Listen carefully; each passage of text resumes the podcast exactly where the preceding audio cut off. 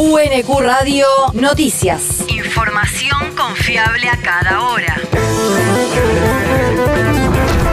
El clima. El Servicio Meteorológico Nacional indica que hoy se espera una máxima de 12 grados con cielo nublado. El viento rotará del sudeste al este durante la noche. El país.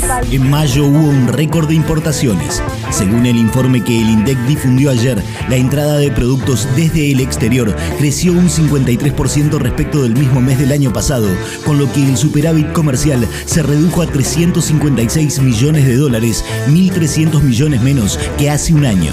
En tanto, las exportaciones subieron 21% respecto al quinto mes de 2021 debido al aumento de precios, ya que las cantidades cayeron 1% de acuerdo a los datos proporcionados por el Instituto Estadístico. La región. Con la presencia de Felipe Piña, Capuzoto y Dolina, comienza la Feria del Libro de Almirante Brown.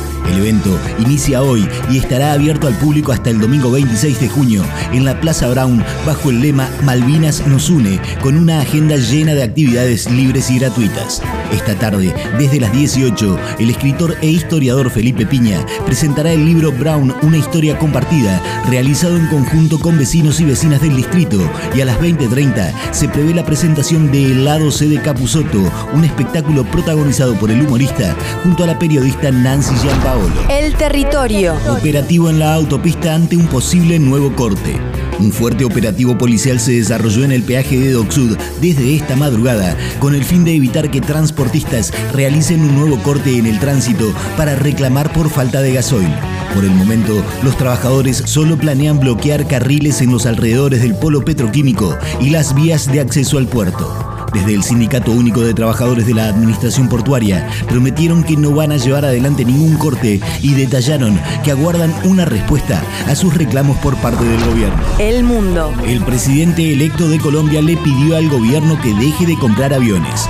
Todo avión que se compre para instituciones públicas en estas semanas se vuelve a vender, advirtió ayer Gustavo Petro al solicitarle a Iván Duque que detenga la compra de aeronaves para la Fuerza Aérea. Según una investigación periodística, el gobierno saliente tiene como objetivo comprar varias naves, incluyendo el avión presidencial del ecuatoriano Guillermo Lazo, y aunque esto fue negado por Duque, la Oficina de Antinarcóticos de la Policía Nacional le confirmó a la Corporación de la Industria Aeronáutica Colombiana que la adquisición sigue en pie. La universidad. Capacitación específica para personas trans y no binarias.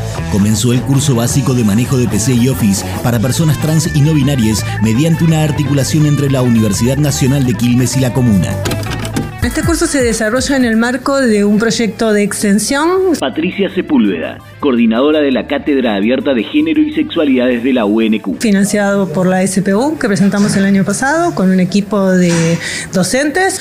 Y es una articulación muy importante que hicimos con el municipio, con la Secretaría de Género, de Mujeres, Género y Diversidad del municipio de Quilmes y también con el Ministerio de las Mujeres, Género y Diversidad de la Nación.